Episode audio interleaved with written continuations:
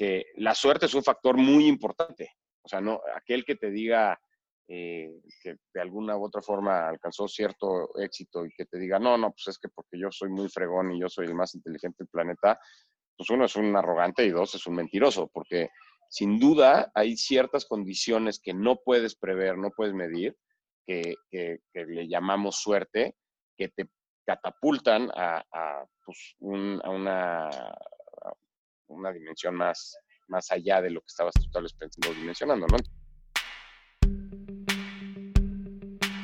¿Qué onda? Soy José Olivar y bienvenidos al nuevo episodio de Dame un Consejo, el podcast donde platico con líderes de diferentes ámbitos con el objetivo de que nos platiquen su historia y nos den un buen consejo.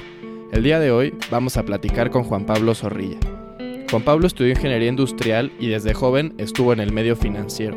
Durante su maestría en Stanford salió una idea de negocio que lo trajo de regreso a México y en 2009 cofundó Resuelve tu deuda, Resuelve es una reparadora de crédito que actualmente opera en tres países y ha resuelto más de 175 mil deudas. Espero que lo disfruten y sobre todo que se lleven un buen consejo. Pues Juan Pablo, muchísimas gracias por estar aquí con nosotros, por regalarnos un ratito de tu día. ¿Cómo estás? ¿Cómo has llevado la pandemia? Hola, José. Muy bien, muchas gracias por, la invitación. Un, honor de verdad estar en, tu podcast, en este esfuerzo que, estás realizando. Eh, y pues la pandemia, caray. Bien, la verdad es que es, son tiempos realmente inciertos. Creo que de mi lado estoy muy, muy agradecido de, que he contado con salud, estoy sano, no he tenido ningún contagio, mi esposa, mis hijos tampoco, familia directa y amigos tampoco. Eh, algunas personas de, la oficina sí han sufrido esto y entonces pues he visto realmente lo, el impacto tan grande que puede tener eh, y el desenlace pues, tan, tan terrible que tiene también, ¿no? Este, entonces, la verdad, pues muy, muy agradecido desde ese lado de, estar muy sano y, que mi familia y seres queridos también. ¿Tú pues qué tal? Bien, todo bien, igual, sin contagios. Qué bueno, qué bueno. Oye, pues durante esta pandemia se ha hablado mucho de, pues, de esta nueva normalidad y de cómo nos tenemos que reinventar. ¿Tú qué cambios has hecho en tu vida profesional o personal? Sí, eh, ya, ya sueno como medio a veces viejito amargado, pero la verdad, eh, eh, lo de, el, término ese de reinventarse, no, no estoy tan convencido ni tan de acuerdo. Eh, digo un poco el por qué, en mi, en mi caso lo veo más como que nuestra vida y, lo que hacemos es como un continuo progreso, una constante construcción, ¿no? Entonces, hablar de reinventarse para mí pues es como que, todo lo que habías hecho antes lo vas a modificar y, va, a, va a ser algo nuevo, va a ser algo completamente diferente, ¿no? A lo que, a lo que venía haciendo. Y creo que a pesar de lo choqueante que puede ser lo que estamos viviendo, eh, otra vez, viniendo desde el punto donde para mí he corrido con esta enorme fortuna de no tener enfermos, de contar con salud, de que además estoy en una industria o donde trabajo no se ha visto afectada, pues es fácil decirlo, ¿no? Entiendo que habrá mucha gente que también diga, oye, no, pues es que yo sí tuve que reinventarme porque trabajaba en restaurantes o en hoteles o tal, y pues para mí esto sí fue un, holocausto, ¿no? Eh, entonces, entiendo, entiendo esa parte, pero bueno, desde mi punto de vista es más como un, trabajo en proceso de, irnos construyendo y, y, creo que lo que más he construido en estos meses eh, pues, de, marzo a la fecha, donde creo que el mayor cambio que he tenido es que pues, trabajo desde casa, eh, no estoy viajando tanto, mi trabajo me requería que viajara, eh, te diría que dos veces al mes, ¿no? Entonces estaba probablemente fuera de mi casa de lunes a jueves, dos semanas cada cinco, ¿no? Viajando a Colombia, viajando a España. Eh, entonces, el, un poco cerrar eso y estar mucho más en mi casa, mucho más eficiente con mi tiempo, eh, pues me ha dado la, flexibilidad y me ha dado la oportunidad de probar algo que, siempre había tenido curiosidad, la verdad. Eh, cuando hablaban de home office en, nuestra oficina, teníamos ya ciertos equipos que, que hacían home office eh, más, el, ya sabes, los típicos más como de marketing, creativos, los desarrolladores, ingenieros y tal, que podían hacer eso y que como que están muy acostumbrados a hacerlo. Eh, yo, no, yo no lo hacía porque pues sentía que, por ejemplo, equipos de ventas que sí necesitan estar en la oficina y hablaban desde ahí, o, pensábamos que necesitaban forzosamente estar en la oficina, eh, pues yo no lo hacía y no me había animado a hacerlo o a probarlo y, creo que pues, algo muy positivo para mí en, esta situación que vivimos fue el, probarlo y experimentar y, tener esa capacidad de adaptarme, eh, pues de, que antes tal vez yo era más aprensivo de si tenía una reunión o una videoconferencia, eh, que todo estuviera en silencio y perfecto y que nadie hablara, ¿no? Este, y, ahorita creo que pues ya eso pasó a, un segundo, tercer plano, ya a nadie le importa y de repente circulan niños y hasta se presta otra interacción, ¿no? Este, como que conoces más la faceta de la, de, la otra persona, se vuelve más humano todo. Entonces ha sido, ha sido para mí bien, bien interesante. Otra vez, desde esta pues, visión tal vez muy, muy egoísta de, mi parte, de, pues, la verdad la, he tenido muy fácil en términos de que pues, no he tenido un problema de salud y no he tenido un problema laboral. Me imagino que habrá gente que, que está sufriendo esto, pues, o sea, desde otra perspectiva completamente diferente. Pues esto que le puedo estar yo diciendo le sonará hasta superficial o, tonto, ¿no? Decir, no, a ver, pues, hay problemas súper graves y, quienes lo están viendo de, otra manera, ¿no? Entonces, creo que eso también lo que me ha generado es ser mucho más consciente y tener mucho mayor empatía hacia esas personas. Eh, pero pues en mi caso personal, esa, lo que he trabajado, lo que he construido en estos meses, pues es justamente eso, ¿no? El, tener esa flexibilidad, el tener esa capacidad de adaptación eh, y el experimentar algo que, pues, que en el pasado no me había animado a hacerlo por, pues tal vez algunas trabas, obstáculos tontos que, pues hoy veo que no, no existían, ¿no? Oye, y ahorita que hablabas del home office, ¿ya es algo que van a empezar a, a usar o van a regresar a lo de antes? Fíjate que, o sea, nosotros siempre como que quisimos estar muy del lado innovador. Pues, ahorita que te lo platiqué no, no va a sonar tampoco tan innovador, pero en el 2009, 2010 que arrancamos, eh, requerimos mucho de, talento humano, ¿no? O sea, nuestro, nuestra, nuestro trabajo, que ahorita platicaremos un poco de eso, requiere mucho de personas y eso lo sabíamos desde el principio, entonces queríamos formar como una cultura súper colaborativa, muy transparente, de mucha comunicación. Y entonces desde que arrancamos hicimos oficinas abiertas. O sea, yo nunca he tenido, y me acuerdo que, que de más chavo, mi mayor aspiración era llegar a un punto donde yo tuviera mi propia oficina con mi privado y ya si la oficina además tenía su propio baño, era así como ya conquistaste el Olimpo, ¿no? Ya eres un dios del negocio de las empresas. Eh, y, en, 2009, este, que arrancamos, decidimos hacer oficinas completamente abiertas. Este, Javier, mi socio, cofundador, eh, también estábamos ahí en una mesa. Y en ese momento, aunque ya se oía, ya se veía, la verdad es que era medio, medio, medio, ¿no? O sea, porque pues, sí era oficina abierta, pero para todo, todo el trabajador normal. Seguían habiendo privados y los directores generales estaban en su oficina gigantesca con baño, salita, sala de juntas, increíble, ¿no? Entonces nuestros mismos socios nos decían, oye, pero a ver, o sea, cuando yo te hablo y vamos a hablar de números y cuánta utilidad va a generar el negocio, que vas a tomar una decisión y tal, pues ni que la tomes ahí enfrente de todos. Pues, nuestra respuesta era, pues, sí, sí, la tomamos ahí enfrente de todos, ¿no?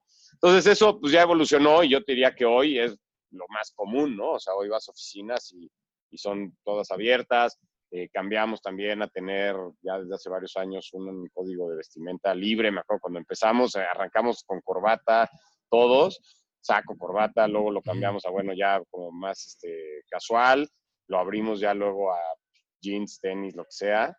Eh, también le pedíamos a gente que tenía contacto con clientes, oye, pues si tienes aretes o tatuajes, pues trata de cubrirlos.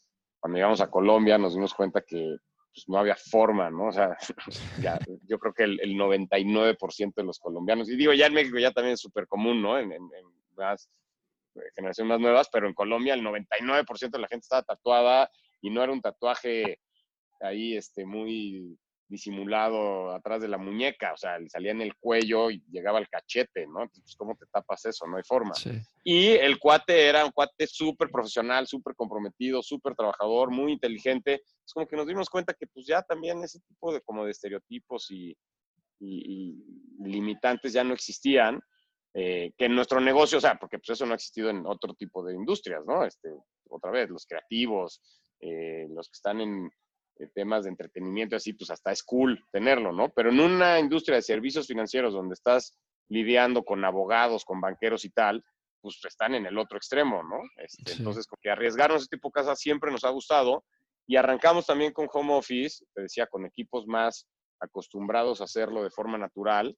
Y ahorita que hemos vivido esto, pues nos dimos cuenta que la gente ya está, la parte tecnológica está muy resuelta y la gente la, la, la pues, lo ha adoptado y es lo suficientemente maduro para trabajar bien. Nos preocupaba mucho al principio de, les mandábamos, ya sabes, el típico eh, como librito de, a ver, estas son las mejores prácticas, esto es lo que tendrías que implementar en tu casa, un horario y desayunar y vestir y tal. Y pues sí, al principio estaba como, ah, pues sí, está bueno, y ya hoy lo ves y, se volvió una práctica súper positiva e incluso mucho más creativa, donde la gente puede manejar con, mayor eficiencia sus horarios y demás. Entonces sí, eso nos ha puesto sin duda a pensar en, que nuestro regreso debiera ser un híbrido. La, conclusión a la que hemos llegado es no, no podemos hacerlo 100% home office por una razón y que está medida. La gente que entró a, nuestro equipo a Resuelve en, en, época ya de COVID, pues es gente que no conoció a su jefe, a su líder personalmente y no conoció a nadie de su equipo. Nosotros, la, estructura que tenemos son equipos de 5 a 8 personas. Toda la estructura es así, ¿no? Entonces, pues cuando no conoces a esos 5 o 8 con los que son tus, ¿no? tus partners ahí, los con los que haces todo, pues te da pena, ¿no? Entonces lo que vemos es que la gente nueva, eh, pues le da pena preguntarle a su líder, porque pues va a decir, oye, voy a quedar como un burro que no entendió, y le da pena también acercarse con sus compañeros porque no los conoce en el ya cotorreo del día a día, ¿no? Y agarrar confianza y dice, ah, mira, pues este tiene una personalidad así, a él le puedo preguntar este tipo de cosas, este no, porque se enoja o le da flojera o es más sangrón. Eh, no tiene eso. Entonces, ¿qué pasa? Pues esa persona se siente muy, muy sola. Eh, y lo que hemos visto es que hemos tenido una mucho mayor, o sea, rotación del triple en estos nuevos eh, colaboradores que entraron en época de COVID. Entonces, lo que hemos estado viendo, y, ya lo implementamos ahorita en España, que ya hay un regreso a oficina con 30% de aforo de la oficina y demás, lo que hemos visto es hacer pues, este híbrido, donde tal vez los nuevos tengan una mayor eh, frecuencia o mayor estancia en la oficina, los que ya llevan más tiempo puedan ir mucho menos y eventualmente conforme van avanzando en su vida en, en Resuelve, pues lo que vas logrando es que esas personas vayan haciendo, vayan cohesionando, vayan logrando tener eh, pues esa, esa relación mucho más cercana y ya la puedes llevar luego en tu WhatsApp y en tu mail y en tu teléfono sin bronca, ¿no? Pero cuando no te conoces, pues no, no llegas a eso, ¿no? Entonces, va, creo que vamos a ir más por ahí, por, por hacer un híbrido y sobre todo gente nueva, tratar de llevarlos en, en los, sus primeros meses con mucho más intensidad a que estén en la oficina, sientan ese,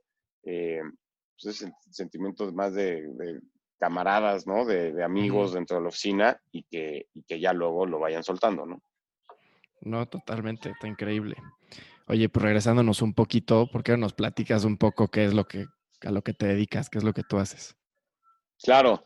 Eh, bueno, siempre he estado en la industria de servicios financieros. Eh, empecé vendiendo fondos de inversión, en una empresa que se llamaba Apollo, que luego fue Prudential Apollo y finalmente Prudential Financial. Y eh, ahí lo que hacíamos era eh, vender planes de inversión para pues, cualquier tipo de persona que tuviera un ahorro y quiera invertirlo. Entonces ahí, ahí, a pesar de yo venir de una formación de ingeniero industrial, eh, empecé a trabajar muy joven, a los 19 años, en, en fondos de inversión y siempre me habían gustado mucho los servicios financieros. Entonces ahí, ahí empezó un poco mi carrera. Eh, después, como estuve muy cargado al lado comercial, al lado de ventas, sentía que, que, necesitaba experimentar o vivir más una parte como más, este, ¿cómo llamarle? Analítica, o más profunda en términos de entender números y hacer Exceles y hacer presentaciones. Entonces veía amigos banqueros que estaban en eso, o portafolio managers, como que quería irme hacia allá y dije, bueno, ¿cómo, cómo hago el switch de haber estado en, en manejo de una fuerza comercial? Eh, yo entendía ya muy bien, para mí era muy natural manejar planes de incentivos, bonos, cómo pagar, cómo sacar eh, lo mejor de la gente, formar equipos y tal y, quería experimentar ese otro lado, entonces dije, ah, bueno, pues me estudio una maestría, un MBA, y de ahí pues, logro saltar a irme también a trabajar a Estados Unidos eh, en, un banco, eh, la experiencia de Wall Street, ¿no? Este, estar ahí de trader o en el lado más de trading y demás. Eh, y entonces, pues eso fue un poco el proceso que seguí. Y, y, luego, pues ya me tocó estar en el 2008-2009, en, justo en la crisis, eh, financiera, y entonces, pues más que contratar gente, estaban despidiendo gente. Eh, y ahí, pues, entre, pasaron, pasaron, yo te diría, tres cosas. Una, eh, me fui a estudiar una escuela que su enfoque está súper, súper cargado a entrepreneurship, ¿no? Están muy enfocados en emprendedores. digo, está Stanford ahí en el Silicon Valley, entonces como que todo el, todo el ambiente, todo lo que te respiras, es gente queriendo hacer proyectos, queriendo hacer nuevos negocios, implementar nuevas teorías, nuevas soluciones. Entonces, cuando llegué a eso, como que ahí empecé a decir, híjole, pues, caray, yo, yo mi plan era irme de banquero o no, de trader, juntar una lana, pagar mi deuda de la maestría y ya luego poner algo. Sí tenía como que la cosquillita de, de poner algo en servicios financieros, no tenía ni idea qué, pero como que esto todavía me lo aceleró y me lo exponenció más. Luego, eh, soy el verano en, el MBA y haces un summer internship en, la empresa que eventualmente te iba a contratar. Entonces estuve el verano en Barclays, en, Nueva York, un poco ahí logrando el sueño de Wall Street, pero en, la, en el peor momento posible de la historia de Wall Street. Entonces, o sea, eh, acababa de, bueno, quebró cuando yo estuve en julio, agosto, en marzo del 2008 había quebrado Bern Stearns, que era pues, un banco emblemático, así de los primeros traders, Sam Brothers, o sea, era así como un, un ícono, eh, tal vez no tan grande en proporciones y dimensiones como un JP Morgan, Morgan Stanley o Goldman Sachs, pero sí en prestigio, súper potente, y que quebrara fue así como, wow, ¿no? Y luego en septiembre quebró Lehman Brothers, ¿no? Que también era como un banco súper emblemático y ese sí de un muy buen tamaño. Y la verdad, ahí pues hubo muchas dudas de si, o sea, Mary Lynch lo adquiere Bank of America, JP Morgan entra ahí al rescate de otros. Entonces, como que pues, se oía que podían quebrar cualquiera de estos gigantes, ¿no? Titanes que estaban ahí. Y entonces, pues imagínate yo estar de aprendiz entrando a, a apenas a ver de qué se trataba este asunto y pues el ambiente, de por sí es una cultura muy competitiva, ¿no? La que hay en Wall Street, la gente piensa de manera como muy individualista, muy egoísta, y así es, y, está bien, yo lo, respeto, no me encanta, pero pues, respeto que así era. Eh, y ahora imagínate a eso meterle esteroides, ¿no? Porque pues, era la máxima expresión de supervivencia de todos los que estaban ahí. Entonces, pues era una cultura muy, muy agresiva. Me hacen una oferta, yo estuve en Barclays, eh, en el Banco Barclays, me hacen una oferta, quiebra Lehman Brothers y me dicen, oye, pues este, está, perfecto, sigue la oferta, pero la, la, oficina de México, Barclays adquiere un pedazo del negocio de Lehman, la oficina de México, pues, básicamente despedimos a los de Barclays, nos quedamos a los de Lehman y pues te irías a México, ¿no? Entonces ahí también como que dije, a ver, no me encantó lo que estuve haciendo en el verano, estas ocho o diez semanas, eh, no me encantó la cultura, están en el peor momento de su historia y me van a mandar a México, ¿no? Entonces ese fue como el segundo aviso. Oye, el primero es, el rollo emprendedor está increíble y no tal vez me tengo que esperar tanto tiempo. Dos, a donde yo iba, donde era mi plan, pues estaba colapsando. Y tercero, eh, eh, pues en, en, ese, en esas, con esas dos alarmas, pues regresé el segundo año de la maestría a meterle muy duro a entender qué proyectos podría desarrollar, qué podría estar haciendo y nos topamos con la idea ya de resolver tu deuda, que es lo que me dedico hoy en día, y que es una reparadora de crédito, ¿no? Eh, nos topamos con esa idea justo en una clase de, finanzas de la maestría, uno de nuestros compañeros de la clase pasó y dijo, ah, pues yo estuve trabajando el verano en esta empresa que se llama Freedom Financial, que básicamente eh, lo que nos dedicamos a hacer es, al igual que Freedom, gente que dejó de pagar su tarjeta de crédito y pueden entrar ahí también préstamos personales, algunos préstamos de nómina, eh, algunas tiendas departamentales, la dejan de pagar, empiezan las llamadas de cobranza y, pues, nosotros lo que hacemos es presentarnos como una solución. Eh, allá en Estados Unidos veíamos muchos anuncios de estos como de abogados, como cuando te cayó un letrero luminoso, ven y demanda. Bueno, aquí había unos de, oye, dejaste pagar tu tarjeta y todo el mundo te cobra, ven, busca, nosotros te ayudamos.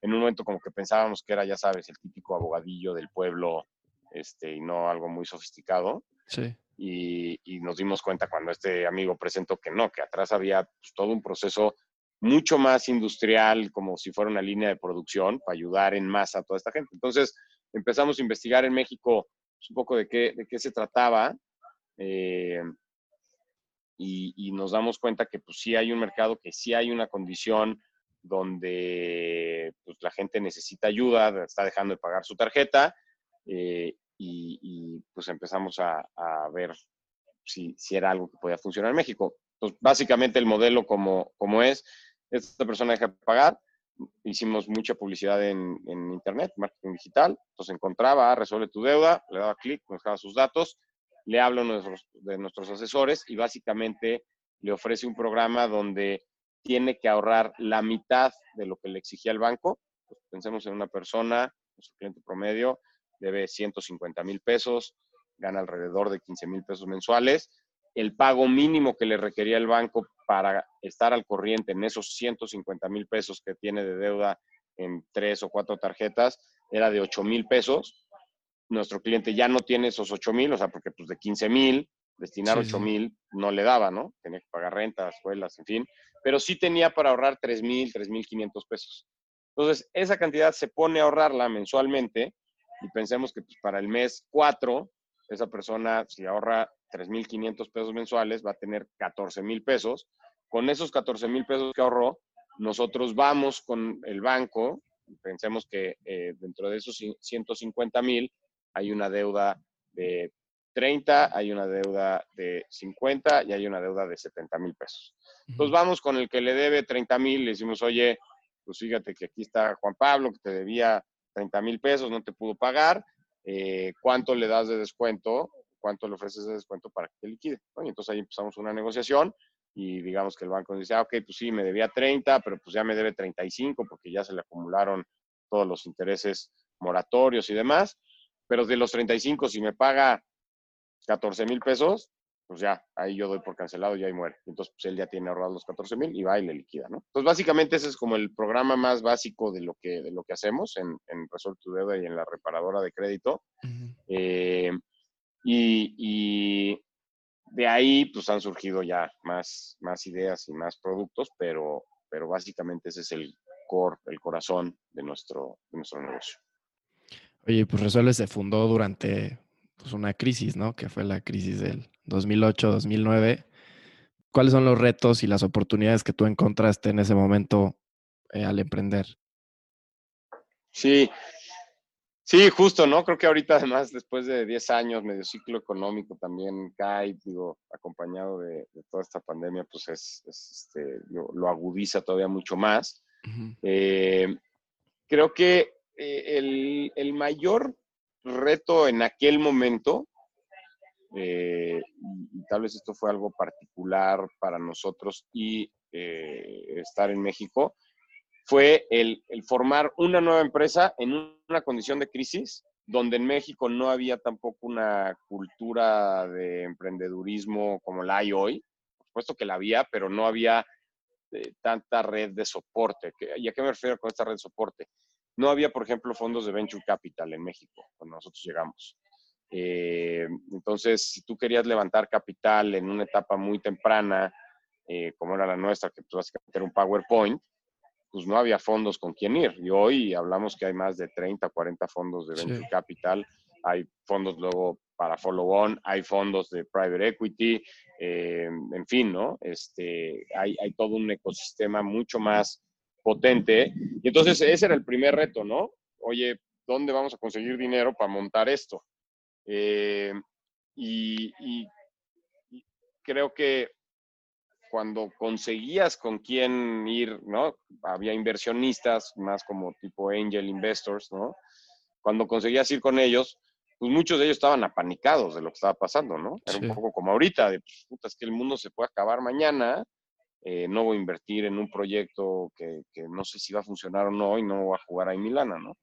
Ahora, al mismo tiempo, creo que para nosotros esto nos abrió una oportunidad también muy particular, muy coyuntural a lo que nosotros queríamos hacer, que pues nuestro negocio en ese momento pintaba como el, uno de los pocos que podrían eh, ser un éxito bajo una condición de crisis como la que vivíamos, ¿no? Porque pues al final del día, pues una crisis como la que vivíamos y como la que potencialmente podríamos vivir ahorita, lo que hacía era ampliar la demanda por nuestro servicio de manera muy importante, ¿no? Pues ibas a tener más gente que no podía pagar sus deudas y entonces, pues eso obviamente lo que provocaba era que tuviéramos más posibilidad de tener más clientes, ¿no? Entonces eso creo que acabó convenciendo también a varios de los inversionistas que entraron en esa etapa muy temprana y, bueno, eh, otra oportunidad que se abría y que creo que también viene bastante a, hoc con lo que vivimos hoy, es que por lo mismo había menos gente arriesgándose a, formar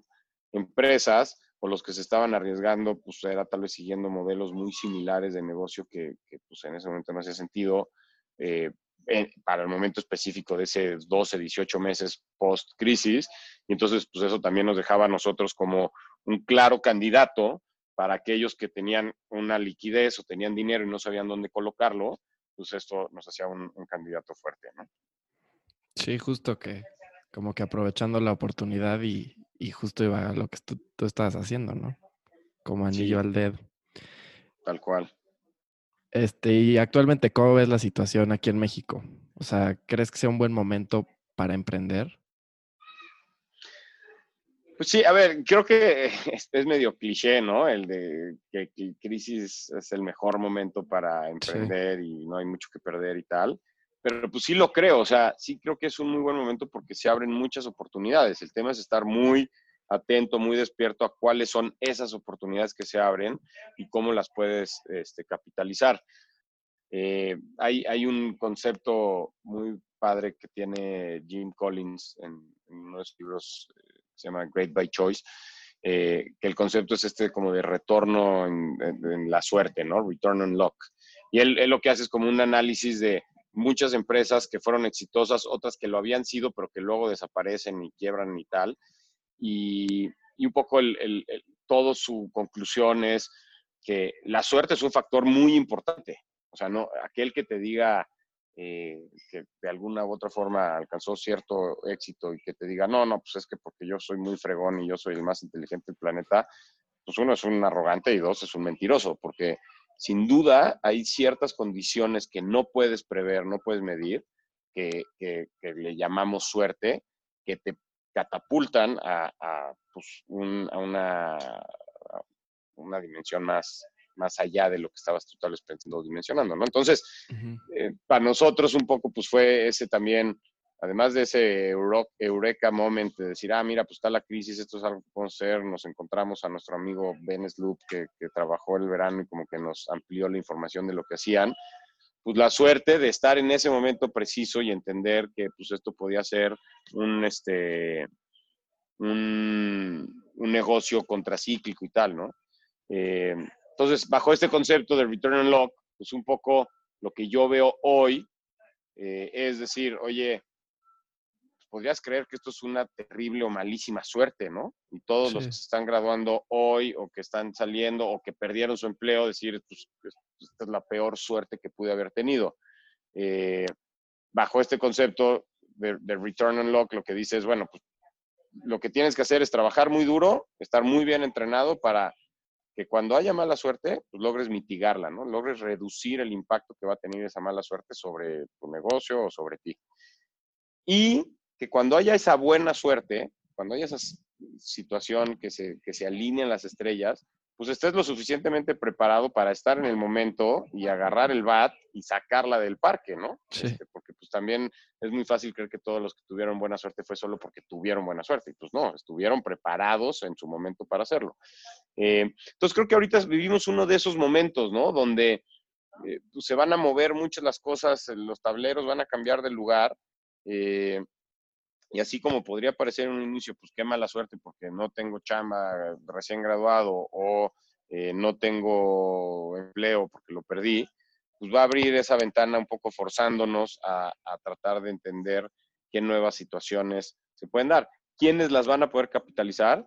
Pues los que estén muy bien preparados para hacerlo, ¿no? O sea, no, no es nada más el tener buena suerte y ya, ¿no? Eh, entonces, Creo que sí. Y el otro, el otro punto que veo del por qué ahorita la situación actual es, es un buen momento para, para emprender y, bajo este o bajo esta idea, un profesor de Stanford, Garth Saloner, que, que, nos daba justamente clases, de, estaba muy clavado en el rollo de entrepreneurship, eh, y pues esto aplica no solo ahorita por un momento de crisis, sino para siempre. Pues él decía, si, si ustedes con todas las oportunidades, ¿no? refiriéndose a nosotros como alumnos, si ustedes con todas estas oportunidades, con, con, tantos privilegios que han tenido, no son quienes salen a ofrecer nuevas soluciones, a resolver problemas, y, y que esa es la base del emprendimiento, uh -huh. pues, ¿quién demonios lo va a hacer, no? Sí. Eh, entonces, pues digo, para todos los que nos están oyendo, que tengan o estén cursando una licenciatura en universidad, pues que sepan, o sepamos que tenemos esa enorme oportunidad y privilegio y que pues entonces cae también una especie de responsabilidad en nosotros de, de tratar de desarrollar y maximizar esa, ese privilegio, esa enorme oportunidad que hemos tenido, ¿no? Entonces, bajo esos dos conceptos, pues yo digo, oye, a ver, estamos en una situación crítica donde se pueden abrir oportunidades.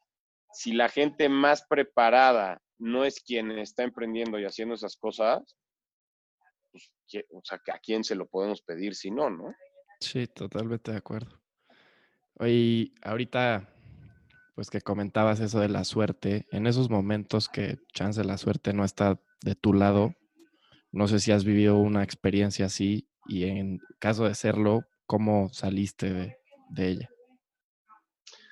Sí, eh, sí, sin duda, cuando emprendes ahí es una, este, es un roller coaster, ¿no? O sea, vas subiendo y bajando y tienes momentos de muchísima alegría y satisfacción y tienes otros momentos pues, bastante más, más oscuros. Eh, aunque la verdad, pues uno, para mí el balance siempre ha sido positivo, lo cual otra vez pues, he tenido o he contado con mucha suerte. Eh, y, y, en esos momentos pues, más oscuros y más tristes, eh, creo que lo que me ha ayudado mucho también, y es algo que luego nos, nos preguntan, es pues, haber tenido un cofundador, co-CEO, co, ¿no? Este, sí. co-socio, que puse, eh, la verdad eso ayuda mucho porque en los momentos bajos normalmente no coinciden los dos, ¿no? Tal vez uno en ese momento está viendo la situación de otra forma y dice, no, güey, es que esto ahorita es una oportunidad y el otro está súper bajoneado y decía, no, cabrón, ya nos cargó la fregada y esto ya no va a jalar. Entonces eso ayuda mucho, ¿no? Eh, puntualmente, me acuerdo así cuando arrancábamos, eh, y, y, es como un poco la, la, pregunta que te hacen de, oye, pues, ¿pensaste en algún momento ya abandonar todo, ¿no? Tirar la toalla? Mi respuesta ahí siempre ha sido no, y tal vez es por ignorante o por ser muy optimista, ¿no? Uh -huh. Pero este, la verdad nunca, eso nunca está ni, ni siquiera en mi plan, en mi mente. Eh, este, no, no lo tengo ni siquiera como una posibilidad. Eh, ahora, existe la posibilidad de que quebremos y desaparezca, este, resuelve tal, sí, por supuesto, pero, pero no es que yo lo haría por tirar la toalla, ¿no? Sí. Trataría siempre de seguir rescatándolo. Pero bueno, hubo, hubo dos momentos pues, que te diría, uno muy al principio, llevábamos dos meses o mes y medio operando, y de repente nos levantamos un jueves a las 7 de la mañana, a mí me, a los dos nos gusta mucho correr, entonces pues, cada quien se fue a correr por su lado, ¿no? Ya este, estamos ya viviendo aquí en México. Y, de repente cuando regreso a mi casa, no sé, siete y media, ocho de la mañana, veo mi teléfono borrado de mensajes, mails y demás. Y digo, pues, ¿qué pasó? Eh, y lo que había pasado es que en la primera plana de negocios del, periódico Reforma, pues salía, resuelve tu deuda, eh, comete delito, ¿no? ¿Qué delito? ¿De qué hablan? Llevamos un mes y medio, pues ¿qué, qué pasó, no? Y la, la, nota en sí era que estábamos, eh, eh, desde el punto de vista del periodista y reportero que estaba equivocado, pero desde su punto de vista, nosotros estábamos captando dinero, ¿no? Recibiendo ahorro de la gente, eh, y eso en México es catalogado como un delito, ¿no? Es, es ilegal. O sea, tú no puedes ponerte en la calle a decir, oigan, denme sus ahorros, quien quiera, y yo le voy a conseguir rendimientos o le voy a ayudar y tal, eh, porque es ilegal, o sea, estás cometiendo un delito, ¿no? No nada más es, ah, no tenías licencia, bueno, vamos a darle un manazo, no, es delito y es cárcel, ¿no? Entonces, pues te imaginarás que todo el mundo estaba panicadísimo, este, y, pues, los que menos conocían el caso decían, no, pues estos decían ser medio tranzas, ¿no? Entonces, pues ya sabes, este, ahí un poco reparar toda esa crisis mediática y pues éramos ocho personas en la oficina, ya teníamos socios, varios de ellos pues con una eh, reputación increíble de trayectorias de 25, 30 años en la banca en México, entonces también preocupadísimos. Eh, pero pues al final del día te diría que eso nos, nos dio también eh, un posicionamiento importante porque pues, la gente empezó a oír de Resolve tu Deuda, ¿no? Nos regalaron la primera plana de negocios de reforma y pues aunque era no la mejor publicidad, sigue siendo publicidad, ¿no? Sí, como dicen, este que no hay publicidad mala, ¿no? Exactamente, ¿no? entonces, pero pues ese fue ahí un, tema, digamos, álgido que, tuvo, pues, yo te diría, no, no tuvo mayor consecuencia. Luego en 2018, en Colombia, que ya llevábamos tres o cuatro años operando, pues pasó algo similar. Nos hicieron una nota eh, bastante negativa y, muy tendenciosa y con bastante mala, mala leche. Eh, un, un, noticiero ya sabes, súper amarillista, de hecho, en un canal bastante, o sea, no era de los tiers uno de canales, ¿no? Pero pues, tenía su cierto rating bajo. era un programa de noticiero súper amarillista, que de hecho a la fecha desapareció, ya no existe. Y, y básicamente lo que decía es que pues, lo que nosotros prometíamos de que si ahorrabas y nos cumplías tú con tu ahorro, nosotros íbamos, negociamos, te conseguíamos un descuento, que eso era falso y que no, no conseguíamos esos descuentos y que ellos tenían testimonios, ¿no? Entonces salen tres testimonios diciendo que no, que no había pasado lo que les habíamos dicho. Lo que no pusieron fueron los otros 40 mil testimonios de gente que sí había pasado todo lo que habíamos dicho. Y bueno, en un negocio masivo donde tienes miles de clientes, pues siempre va a haber los que no les pareció algo, no les gustó. Y pues aquí lo llevaron a, a, un, a un, tema pues muy tendencioso que a mi gusto fue rayaba en la mentira o era una mentira, ¿no? ¿Qué pasó? Pues ya veníamos bastante curtidos de lo que pasaba con la prensa, ¿no? También no es que ni te hagan ni te deshagan, y pues lo que sale en las noticias de hoy, mañana se sustituyen con otras noticias, y lo que se sale en el periódico hoy, pues ese periódico mañana se usa para levantar basura, ¿no? En la calle. Entonces, o sea, tampoco te lo puedes tomar tan tan a pecho.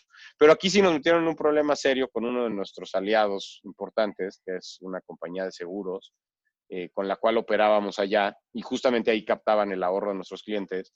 Y, estos cuates eh, sí se apanicaron durísimo y nos dijeron, no, pues ya no queremos trabajar con ustedes, ¿no? Entonces eso nos metió en un problema operativo serio, tuvimos que conseguir otro aliado que hiciera las veces de esa aseguradora y que pudiera captar el ahorro de nuestros clientes. Y pues te diría que en un principio eh, nos puso en una posición contra las cuerdas, contra la pared durísimo, ¿no? Imagínate tener una operación, el equipo allá eran casi 300 personas, y pues de la noche a la mañana, literal, ya no podían trabajar porque no teníamos dónde meter clientes para que ahorraran, ¿no? Eh, pensamos en un principio que la, alianza nos iba a tomar entre tres y cuatro meses, la realidad es que tuvimos que saltar de dos a tres aliados que no tenían la capacidad tecnológica, no tenían los sistemas, no se podían eh, conectar con nosotros, no tenían eh, pues, la, suficiente experiencia, en fin. Eh, se nos vinieron encima también algunas autoridades de allá de Colombia derivado de la nota, entonces nos hicieron múltiples auditorías. Entonces nos tenían, la verdad, contra las cuerdas, duro, duro, duro. y pues aguantamos la tormenta y más que tres meses o cuatro, nos tomó casi ocho meses implementar el nuevo vehículo, entonces quemamos muchísimo dinero en seguir pagándole a todo nuestro equipo, en seguirlos manteniendo cuando no estábamos pudiendo generar ingresos, de tal vez este, un negocio eh, que tenía pues, casi 20 mil clientes, eh, entre que se iban graduando, ¿no? Que es cuando liquidan todas sus deudas y algunos pidieron la baja, los menos, se nos redujo en un plazo de ocho meses a una tercera parte, ¿no? Entonces teníamos muchos, muchos problemas, eh, pero pues es parte del show, ¿no? Este, la verdad es que, gracias a Dios, hoy, justo 2020, dos años después, esto fue septiembre de 2018, te diría que estamos otra vez en ese tamaño que llegamos a tener justo antes de esto. Nos tomó dos años, mucho sudor, muchas lágrimas, mucho esfuerzo y mucho dinero, pero estamos otra vez ahí de vuelta y, eso también pues, fue una lección bien importante en términos de dos cosas. Uno, estar mucho más cerca de tus, normalmente piensas mucho en tus colaboradores y en tus clientes. Y se nos olvidó a nosotros la parte de proveedores o estas alianzas y, es muy importante estar muy cerca de ellos para tener una relación mucho más personal y que este tipo de cosas, o sea, esta aseguradora, si hubiéramos tenido una relación mucho más cercana, sin problema nos pudo haber aguantado. O sea, para ellos no era un riesgo ni había nada de fondo. Fue más como que les dio temor ese, esa explosión reputacional. Entonces, esa primera lección. Y segunda lección, eh, el, el, que si, si tu mercado, si tu cliente y si tu producto cumple con las necesidades de ese cliente, no hay forma que no sobrevivas y que incluso seas exitoso, ¿no? O sea, eso es lo principal. Eh, y, y, era lo que nosotros veíamos, o sea, oye, sí, hubo un tema, una nota súper mala leche, pero a, pesar de eso, la gente nos sigue buscando y nos sigue diciendo, oye, ya no sé si confiar o no, pero a ver, pues platícame, me interesa lo que estás haciendo, o sea, no tengo ninguna otra solución. Eh, entonces, mientras eso siga existiendo, si tu producto tiene esa atracción, pues es nada más encontrar la fórmula y aguantar pues, con, el pecho de frente, ¿no? Pues hay de otra. Oye, Juan Pablo, platícanos un poquito qué, qué hábitos tienes que crees que han sido clave para el éxito que has tenido en tu carrera. Ya. Eh, pues mira, creo, creo que son tres muy, muy puntuales que, me han ayudado mucho. El primero es eh, trabajo duro. O sea, soy fiel creyente de que el esfuerzo y el trabajo es lo que al final del día te logra sacar adelante, ya sea como estudiante, como deportista, como empresario, como académico, como artista, como lo que sea, trabajar muy duro. Muchas veces las oportunidades llegan muy pronto y qué buena onda, las vas a disfrutar y, va a ser fantástico. Muchas veces las oportunidades tardan en llegar y, tienes que irlo, irlo trabajando, ¿no? Eh, entonces, ese trabajo duro, pues también va muy ligado a, a tú poner el ejemplo. Eh, porque pues lo que yo creo que no se vale es pedirle cosas a tu gente, a tu equipo que tú no estés dispuesto a hacer. Eh, y entonces, pues, si, si yo hablo de trabajo duro, pues yo soy el primero que voy a estar ahí metiéndole el hombro a todo y chambeando y haciendo cosas que tal vez a, otras personas se les hagan poco glamurosas, ¿no? O sea, pues a mí me ha tocado hablar con clientes, a venderles, a explicarles el producto, con enojados, me ha tocado también ir con clientes muy enojados que nos ponen quejas en Profeco, eh, y lo hago porque tengo otras responsabilidades, pero en su momento lo a mí no me puede venir a contar tal vez un ejecutivo de servicio al cliente que es cansadísimo hablar con un cliente enojado. ¿no? Sí, sí lo sé, ya lo hice, ¿no? Eh, entonces, creo que, creo que ligar esas dos cosas, ¿no? O sea, decir, bueno, pues, sí, trabajo muy duro porque me convence, porque creo que es lo que de fondo logra o permite que, que las cosas sucedan y pues soy el primero en poner el ejemplo y exigir de acuerdo a lo que yo estoy dispuesto a dar. Eh, el segundo hábito, segunda pues, característica que creo que me ha ayudado mucho es, tener curiosidad por las cosas. Y creo que también por eso pues, decidí estudiar ingeniería industrial, un poco como tratar de entender cómo funciona desde una máquina, una línea de producción, qué hay detrás de un producto que ya ves o en tu casa o en el súper. Siempre he tenido como esa curiosidad eh, y creo que no hay misterio oculto que aguante la, regla de, los tres porqués, ¿no? Cuando tú le preguntas a alguien, oye, ¿por qué? Eh, me acuerdo, este, teníamos de repente un tema de pagar almacenaje de archivo muerto, ¿no? Entonces, oye, ¿y por qué, por qué pagamos eso? Ah, es que necesitamos almacenar fichas de depósito que nos manda el cliente de cuando es su ahorro. Ah, ok, perfecto. ¿Por qué necesitamos guardar esa ficha de depósito? Ah, porque si algún día hay una reclamación, necesitamos tener ese comprobante que demuestre. Ah, ok. Oye, ¿por qué necesitamos guardarlo físico? ¿Por qué no es escaneado? Ah, no, pues eso sí, no sé, creo que es lo que dice la regulación. No, a ver, tráete la regulación. Y entonces empiezas, nos dimos cuenta de dos cosas. Uno, no necesitábamos guardar esto para que este, cumpliera el objetivo que queríamos. Entonces ya no necesitábamos pagar este, una renta de bodega para tener archivo muerto, para tener fichas. Y lo segundo fue que vimos que esta cosa no funcionaba por dos cosas. Uno, teníamos literal, llegamos a tener un millón de fichas de estas guardadas eh, y nos habían pedido, creo que en la historia de los cinco años que acumulamos ese millón de fichas, cinco. No hace sentido, ¿no? O sea, tener un millón para cinco no hacía sentido. Y segundo, las que ya llevan más de tres años guardadas, se borraron.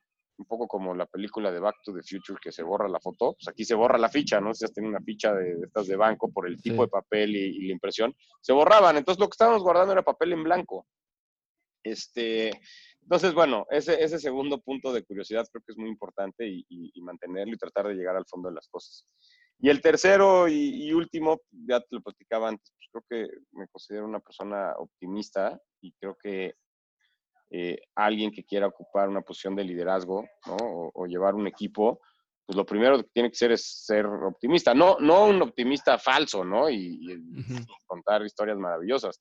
Un optimista de que las cosas van a suceder pues mucho porque está detrás de ti este trabajo duro del que hablábamos y porque está detrás de ti también el entender las cosas, cómo funcionan, tratar de ser lo más racional posible, analítico y con base en eso crear planes para poder eh, pues salir adelante, ¿no? De los, de los problemas que se te presenten o aprovechar al máximo las oportunidades que se te presenten. Entonces, ese para mí es como la definición de, optimista, ¿no? Y, mucho de esto eh, tal vez no lo tenía tan, tan claro, tan identificado. Leí ahorita un libro buenísimo que se los recomiendo, que se llama eh, Bride of a Lifetime, de Bob Iger, del de, Disney. No sé si ya lo leíste. Me encanta, sí, sí, sí. Increíble, ¿no? Y habla de eso justamente, y como dije, puta, pues sí, yo encajo. Digo, habla de 10 cosas, pues obviamente por eso él es CEO o fue CEO de, Disney, ¿no? Pero dije, bueno, pues yo por lo menos de las 10, una creo que sí sí encajo y es este el, estar optimista, ¿no? Optimismo. Sí, es un librazo ese. Yo creo que ha sido mi libro favorito que he leído este año. Juan Pablo, ¿hay alguna persona o algún personaje que ha sido referente en tu vida profesional o personal? Fíjate que, o sea, esta pregunta me la han, me la han hecho varias, varias veces, desde cotorreando con amigos o alguna otra entrevista o así. Y lo primero, uno, es importantísimo tener mentores y referentes en esta vida. Este, yo creo que a lo largo de toda nuestra vida, ¿no? No, no nada más, más joven o más chavo, por supuesto, pues más joven chavo, mientras ese mentor sea alguien que tenga una muy buena experiencia relacionado a lo que tú quieres hacer, pues sus consejos van a ser mucho más puntuales y mucho más efectivos, ¿no? Eh, y, y, tal vez ya después, pues depende de lo que quieras hacer, lo que quieras desarrollar, si es más un tema espiritual, si es más un tema laboral, pues irás encontrando esas personas que justamente tengan esa experiencia y hayan desarrollado eh, una habilidad o una característica pues, más, que, más que lo que tú hayas hecho, ¿no? Sin embargo, no, no tengo una persona así puntual que dijera, ah, este es como mi güey de cabecera con el que voy, ¿no? Este, más bien como lo que eh, atribuyo mucho de lo que soy hoy y las cosas que hago y cómo enfrento cosas a, partir de, sí, cuatro diferentes tipos de, mentores o referentes. Y desde pues, profesores y, entrenadores que he tenido, ¿no? Me encanta hacer deporte, entonces este, valoro mucho como esa, esa figura del entrenador. Eh, y pues también de, me, gustó siempre la escuela de, de los profesores que desde como que desde su óptica, ¿no? Este, te dan esa referencia o te enseñan. Entonces ha ido saltando, ¿no? Desde pues el entrenador que tenía en primaria, luego pues, entrenadores hoy en día eh, que, que, incluso mi entrenador, por ejemplo, ahorita me he metido mucho a correr, correr maratones y tal, y, y, con el que me ha enseñado mucho de entrenamiento, justamente es el hermano de Javier, mi socio, Juan Carlos, y mismo Javier, ¿no? Entonces como que ese se vuelve tu referente eh, en, ese, en ese mundo, ¿no? O sea, y, yo creo que yo a través del deporte, a través de la corrida, he aprendido muchísimo eh, esa pregunta de pues, cuando las cosas se ponen difíciles, ¿qué, ¿qué, piensas o qué ves o tal? Pues mucho lo pienso en la corrida y sobre todo cuando es la corrida de distancia en maratones, pues tienes mucho tiempo para pensar muchas cosas este, que te pueden atrofiar, ¿no? Entonces, me, me, ha enseñado mucho.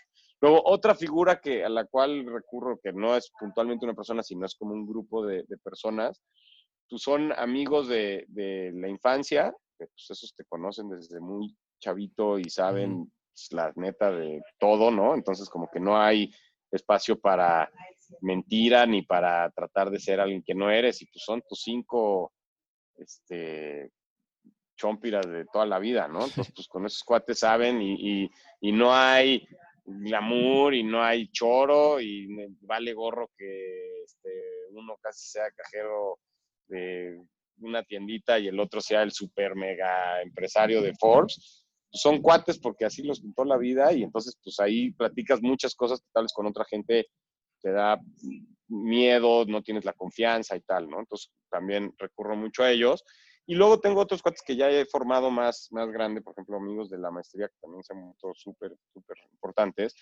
que pues tienen también como otro twist, ¿no? Porque tal vez no te conocen de esa faceta más de chavo, pero pues ya has ido formando una relación y tienen intereses y, formas de expresarse y de analizar las cosas pues muy parecidas a la tuya por la formación que han llevado.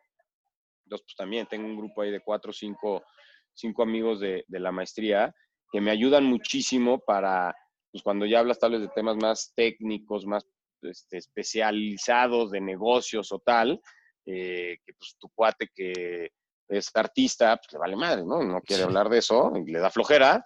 Eh, este cuate sí se apasiona y te ayuda, entonces puede rebotar muchas cosas.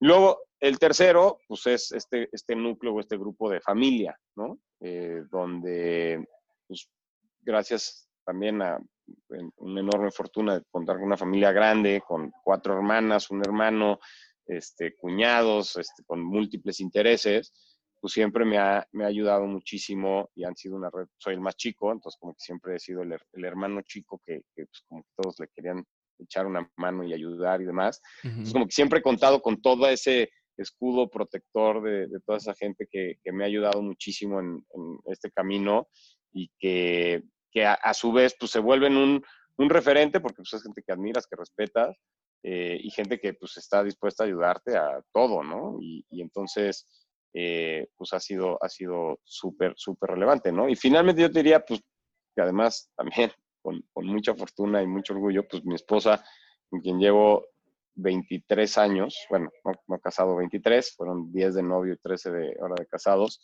uh -huh. eh, quien también, pues es, es, yo creo que ahí sí, así cuando te dicen consúltalo con la almohada, pues esa almohada siempre ha sido ella, ¿no? Entonces, muchos o todos los proyectos o ideas que tengo, al final del día acaban pasando por ese comité de auditoría formado solo por ella. Este, y, pues sí, tenemos como ese proyecto de vida juntos y, y, siempre acabo consultando muchísimo con ella y rebotando muchísimas ideas. Y aunque digo, ella es fotógrafa y no, no tal vez le interesa eh, entender un estado de resultados, un balance, private equities, venture capitals, pues la verdad es que luego hasta me sirve más porque es muy básica la forma de analizar las cosas y de entenderlas y es pues uno más uno, no te la compliques, ¿no? Da dos, sí. cabrón. quieres sacar raíz cuadrada y elevarla al cubo, está bien, güey, pero uno más uno va a dar dos. Uh -huh. eh, entonces también pues ese ha sido, ha sido un referente bien, bien, bien importante.